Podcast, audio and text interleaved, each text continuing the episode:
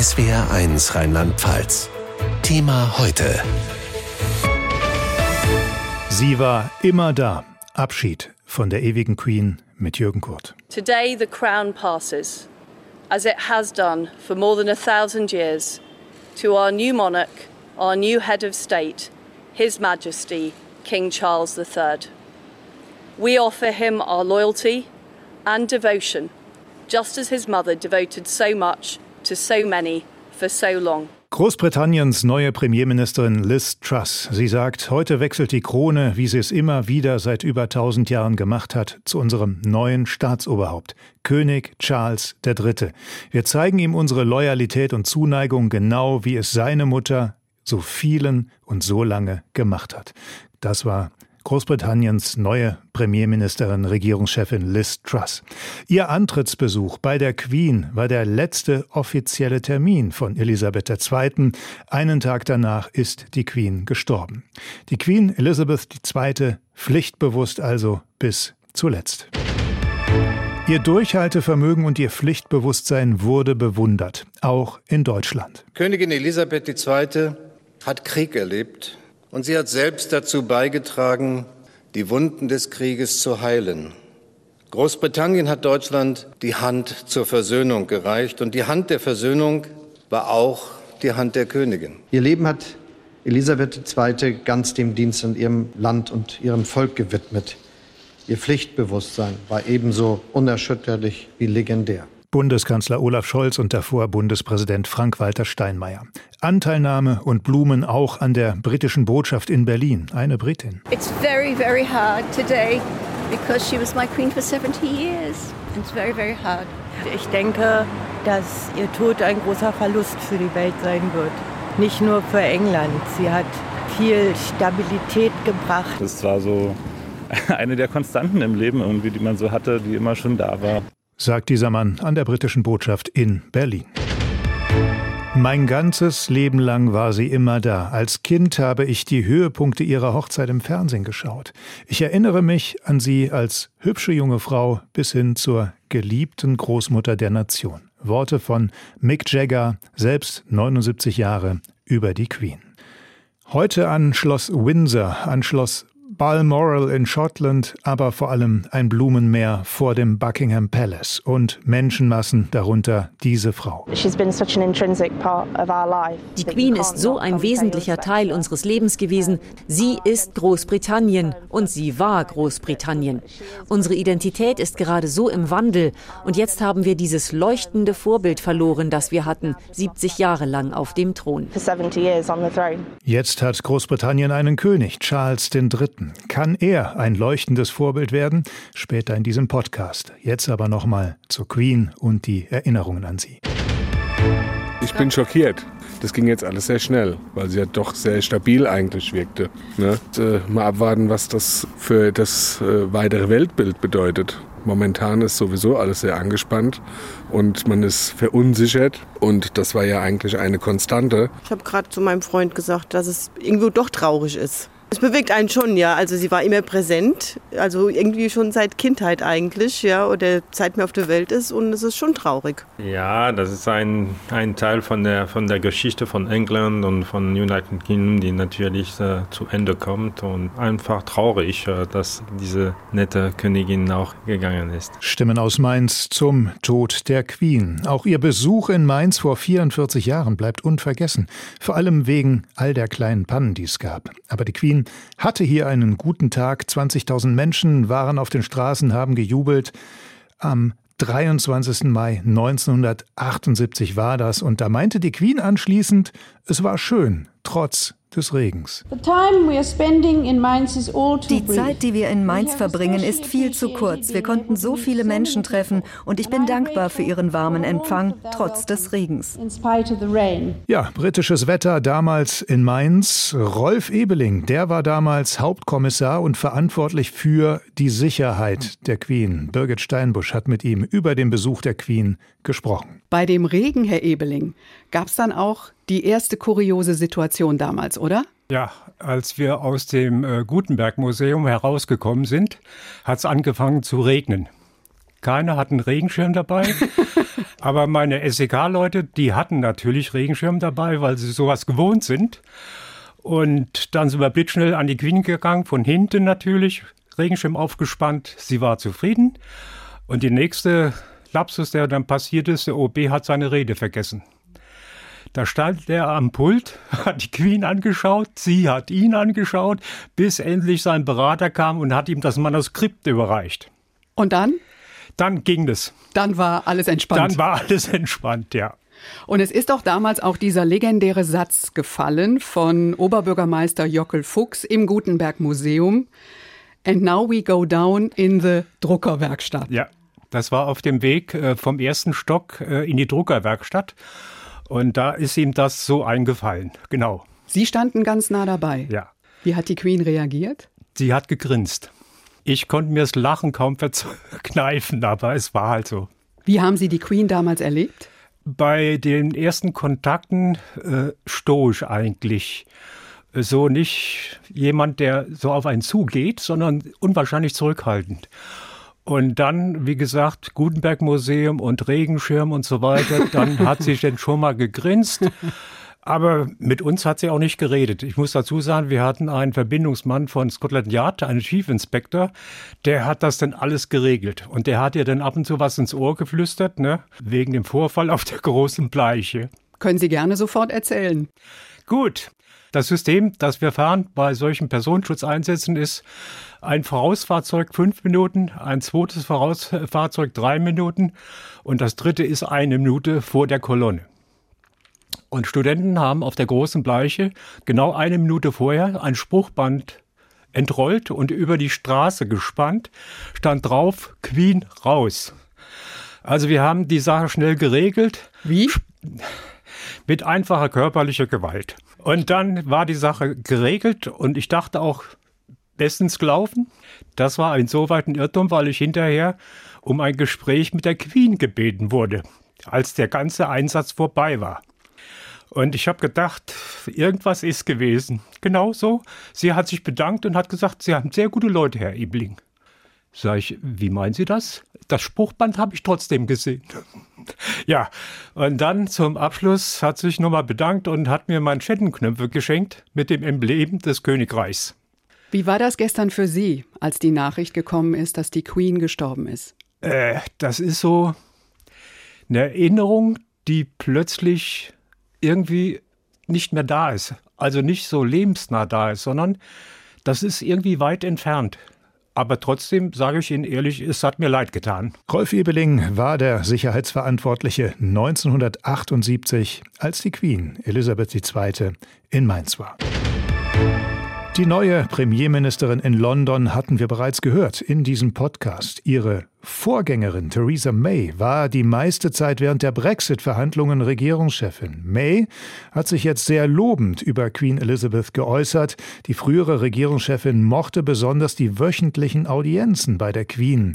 Das sind Pflichtbesuche für jeden Regierungschef. Those audiences were conversations diese Audienzen waren Unterhaltungen. Offiziell heißt das Audienz, aber es war ein Gespräch. Und es war eine Unterhaltung mit einer Person, die enorm viel wusste, die die Lage kannte, die so viel Erfahrung hatte im Zuge ihrer Regentschaft und die viele der führenden Politiker in der Welt kannte.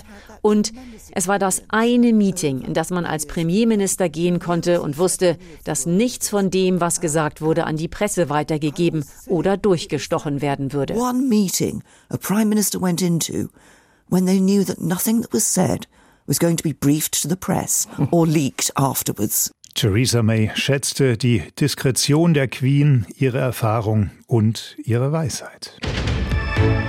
Abschied von Her Majesty. Menschen legen Blumen an Schloss Balmoral in Schottland oder auch am Buckingham Palace in London nieder. Selbst Gegner der Monarchie zollen der Queen Respekt. Es war eins London-Korrespondentin Imke Köhler über den Tag in London. Um 12 Uhr mittags läuteten im ganzen Land die Glocken, um der verstorbenen Königin zu gedenken. Kurz darauf wurden im Hyde Park, am Londoner Tower und zahlreichen anderen Orten im Königreich 96 Salutschüsse abgefeuert. Fast zeitgleich kamen im Parlament die Abgeordneten zusammen, um eine Mammutsitzung von zehn Stunden zu beginnen. Zu Beginn der Sitzung trat Premierministerin Liz Truss ans Rednerpult. Die verstorbene Königin Elisabeth II. war eine der größten Führungspersönlichkeiten, die die Welt je gesehen hat. Sie war der Fels, auf dem das moderne Großbritannien gebaut wurde. Es war eine ernste Sitzung, bis Boris Johnson das Wort ergriff und eine, wie auch die Opposition fand, exzellente Rede hielt. Darin erinnerte er unter anderem an seine Begegnung mit der Queen am Dienstag, als sie ihn als Premierminister verabschiedet hatte. Bei diesem Treffen sei die Monarchin strahlend, weise und politisch interessiert gewesen, wie immer. Für Heiterkeit sorgte Johnson, als er an die Olympischen Spiele 2012 erinnerte. Damals hatte sich die Queen nicht nehmen lassen, ein Video mit James Bond-Darsteller Daniel Craig zu drehen. I remember uh, innocent joy. Ich erinnere mich an ihre unschuldige Freude nach der Eröffnungszeremonie der Olympischen Spiele in London, als ich ihr erzählte, dass der Regierungschef eines mittelöstlichen Landes tatsächlich zu glauben schien, dass sie in einem pinken Kleid aus einem Helikopter gesprungen ist und eine Fallschirmlandung im Stadion hingelegt hat. Humor gehörte immer zu Elisabeth II. Das hatte sie auch bei ihrem 70. Thronjubiläum Anfang Juni bewiesen, als es ein Video von ihr und Paddington dem Bär bei einer herrlich chaotischen Tea Time zu sehen gab. Die Firma muss laufen. Das könnte das Motto von Queen Elizabeth II. gewesen sein. Die Königsfamilie, der Erhalt der Monarchie, das hat die Queen über alles gestellt, meint der Historiker Robert Lacey. Sie hat sich immer als Teil des Systems gesehen. Die erfolgreichen britischen Monarchen sind die, die eher bescheiden und demütig sind. Die, die verstehen, dass sie Teil einer Institution sind, die größer ist als sie selbst. 70 Jahre Pflichterfüllung und Bescheidenheit auf dem Thron. In ihrer Amtszeit musste die Queen ihre Firma, also die Königsfamilie, durch etliche Skandale manövrieren. Daran erinnert es war eins Korrespondentin Mareike Aden. Immer wieder wird die Monarchie von Krisen erschüttert, eine der schwersten ausgelöst von ihrem Lieblingssohn Prinz Andrew. Der war mit dem Sexualstraftäter Jeffrey Epstein befreundet und Andrew wurde vorgeworfen, selbst eine Minderjährige sexuell missbraucht zu haben, die damals 17-jährige Virginia Giuffre. Nach einem BBC-Interview Ende 2019 zu den Vorwürfen musste Andrew von allen royalen Pflichten zurücktreten. Er einigte sich außergerichtlich, aber verlor alle seine militärischen Titel und Schirmherrschaften. Emily Nash ist royale Expertin beim Hello Magazine. Das muss für die Queen unglaublich schwierig gewesen sein. Als Mutter war sie besorgt um ihren Sohn, aber gleichzeitig musste sie die Reaktion der Bevölkerung im Blick haben. Wir wissen zwar nicht, was genau hinter verschlossenen Türen passiert ist, aber klar ist, die Queen hat schnell gehandelt und hat Abstand zwischen Andrew und die Monarchie gebracht. Fast zur gleichen Zeit der unerwartete Rücktritt von Prince Harry und dessen Frau Meghan. Das Paar hatte genug von royalen Zwängen. Harry sah seine Frau verfolgt vom britischen Boulevard. Der Palast forderte einen harten Schnitt. Harry und Meghan mussten ihre Schirmherrschaften aufgeben, dürfen ihre royalen Titel nicht länger nutzen. Ein weiterer schwerer Moment für die Queen sagt Nash. Für die Queen war es sicher sehr hart zusehen zu müssen, wie Prince Harry mit seiner Frau und dem Kind in die USA geht. Aber gleichzeitig war es eine Situation, in der sie die Institution schützen musste, für ihre anderen Enkel. Ein Interview im US-Fernsehen verschärfte die Krise. Meghan offenbarte Selbstmordgedanken und dass ein Mitglied der königlichen Familie gefragt habe, wie dunkel denn wohl die Haut ihres Kindes sein würde. Und so wurde Thronfolger Prinz William von einem britischen Reporter mit der Frage konfrontiert, ob die Windsors rassistisch seien. Nein, überhaupt nicht, antwortete er. Zwischen den Söhnen von Prinzessin Diana hatte sich eine Kluft aufgetan, sagt Katie Nickel, die für die Mail on Sunday und Vanity Fair über die Königsfamilie berichtet. William versteht nicht, warum Harry so eine Granate in die Familie geworfen hat.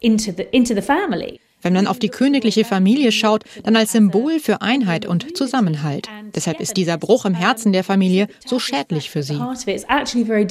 Dabei waren die beiden einst unzertrennlich, hatten sich zusammen durch die traumatische Kindheit und Jugend gerettet. Erst die schmutzige Trennung ihrer Eltern Diana und Charles, Und dann Dianas tragischer Unfalltod 1997. Und der bedeutete auch eine Krise für die Königsfamilie. Da die Queen nach dem Tod von Diana zunächst im schottischen Balmoral blieb und schwieg, galt sie vielen trauernden Briten als gefühlskalt.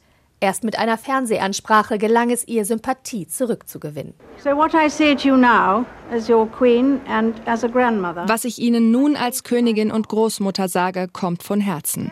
Zunächst möchte ich Diana meine Anerkennung aussprechen. Sie war ein außergewöhnlicher und begabter Mensch. In guten wie in schlechten Zeiten verlor sie nie ihre Fähigkeit zu lächeln und zu lachen oder andere mit ihrer Wärme und Güte zu inspirieren. In den letzten Lebensjahren von Elisabeth II. waren die meisten Briten voller Bewunderung für den jahrzehntelangen Dienst ihrer Monarchin. Doch nun müssen die Windsors ohne sie weitermachen und sich mitten in der Trauer als königliche Familie neu erfinden. Prinz Charles kann jetzt seinen Pass und seinen Führerschein wegwerfen. Er ist jetzt King Charles III. Als König darf er ohne Führerschein fahren und ohne Pass reisen. Diese Dokumente werden nämlich im Namen der Krone ausgestellt, also künftig in seinem Namen. Charles ist zugleich der älteste Thronfolger in der britischen Geschichte. Was wird er anders machen als die Queen und was geht jetzt in ihm vor? Es war eins London-Korrespondentin Gabi Biesinger. Im Alter von 73 Jahren ist aus Thronfolger Prinz Charles von einem Augenblick auf den anderen König Charles III. geworden. Und BBC-Königshausexperte Nicholas Witchell beschreibt, was in Charles gerade vorgehen dürfte. Denn schließlich musste seine Mutter, Königin Elisabeth II., erst sterben, damit er ans Ziel seines Lebens kommen konnte conflicting emotions at this moment. There is the Widerstreitende Gefühle. Da ist die große Trauer, die er in seiner Mitteilung zum Tod seiner Mutter natürlich erwähnt, aber auch der Moment, in dem er die Aufgabe übernimmt, auf die er sein Leben lang vorbereitet wurde. Er ist der Thronfolger, der am längsten in der britischen Geschichte gewartet hat und der älteste König, der auf den britischen Thron kommt. Charles galt vielen lange als Sonderling, der mit Blumen spricht, eigentlich vielleicht lieber Schauspieler geworden wäre und darum zum nationalen Tag des Gedichts auch gerne voller Wonne seine Lieblingsverse des walisischen Dichters Dylan Thomas rezitierte. Now as I was young and easy under the apple boughs Time let me hail and climb. Als Charles 1981 die blutjunge Lady Diana heiratete, wurde das weltweit als Märchenhochzeit gefeiert. Doch die Ehe zerbrach dramatisch, auch deshalb, weil Charles nicht von seiner alten Flamme Camilla lassen konnte. Acht Jahre nach dem tragischen Unfalltod seiner Ex-Frau Diana heiratete Charles Camilla, die nun auch den Titel Queen Consort trägt, was die Königin im Februar zu ihrem 70. Thronjubiläum selbst noch verfügt hatte. Camilla habe Charles Stabilität gegeben, hat Joe Little vom Majesty Magazine beobachtet. Sie hat ihn zweifellos glücklich gemacht. Ich glaube, er hätte das, was er erreicht hat, nicht ohne sie geschafft. Charles großes Engagement gilt den Themen Klimaschutz und Nachhaltigkeit. Seine Bioprodukte stehen in den Regalen großer Supermarktketten. Am Rande des Weltklimagipfels COP26 in Glasgow im vergangenen Jahr äußerte er seine Sorge, dass die Menschheit nicht begriffen habe, wie sehr sie von der Natur abhänge und sie deshalb immer weiter ausbeute. Deeply worried. I've always felt that we're you know, overexploiting and damaging nature by not understanding how much we depend on für mehr als 400 Organisationen hat der Thronfolger Spenden gesammelt. Seine Stiftungen für Jugendliche haben bisher Hunderttausende junge Menschen auf einen stabilen Lebensweg gebracht. Aber er ließ auch Fingerspitzengefühl vermissen, indem er beispielsweise für den Princess Trust Bargeldspenden annahm, was nicht unrechtmäßig, aber zumindest dubios schien und ihm den Vorwurf einbrachte, er zeige mangelndes Urteilsvermögen. Viele Briten fragen sich nun, wie Charles seine Rolle als König interpretieren wird. Was die Beliebtheitswerte angeht, so liegt der 73-Jährige deutlich hinter seinem 40-jährigen Sohn William. Was auch damit zu tun haben könnte, dass Charles die den Royals gebotene Zurückhaltung gerne mal ignorierte und sich kritisch äußerte, sei es über Architektur und Stadtentwicklung oder andere politische Fragen. Berüchtigt waren in Westminster seine Black Spider Mimos, Briefe, in denen der Thronfolger in krakelig ausladender Handschrift regelmäßig Beschwerden an Politiker richtete.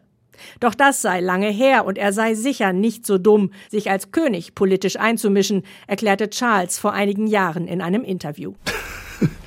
I'm not that stupid. Ja, so dumm ist er nicht. Beitrag über Charles III. von SW1 London-Korrespondentin Gabi Biesinger. Salutschüsse im Hyde Park und zehn Stunden Dauersitzung zum Tod der Queen im britischen Parlament. Was bleibt von der Queen? Frage an SW1 London-Korrespondentin Imke Köhler. Ihr Pflichtbewusstsein und ihr Durchhaltevermögen. Dafür steht sie, glaube ich, am allermeisten und sie war hier der Stabilitätsanker im Land. Auch dafür natürlich wird sie in Erinnerung bleiben, auf jeden Fall, denn sehr, sehr viele Briten haben ja ihr ganzes Leben lang noch gar keinen anderen Monarchen erlebt als die Queen, wodurch sehr viele Briten auch das Gefühl hatten, dass die Queen sie irgendwie begleitet im Leben, obwohl man natürlich nie persönlich Kontakt hatte. Aber sie war eben immer da. Regierungen haben gewechselt, die Weltlage hat sich gewechselt, erleben wir ja auch jetzt gerade wieder. Alles ist so volatil, ständig passiert etwas, aber die Queen war immer da. Sie war der Ruhepol, sie war der Anker und sie hat immer Mut gemacht.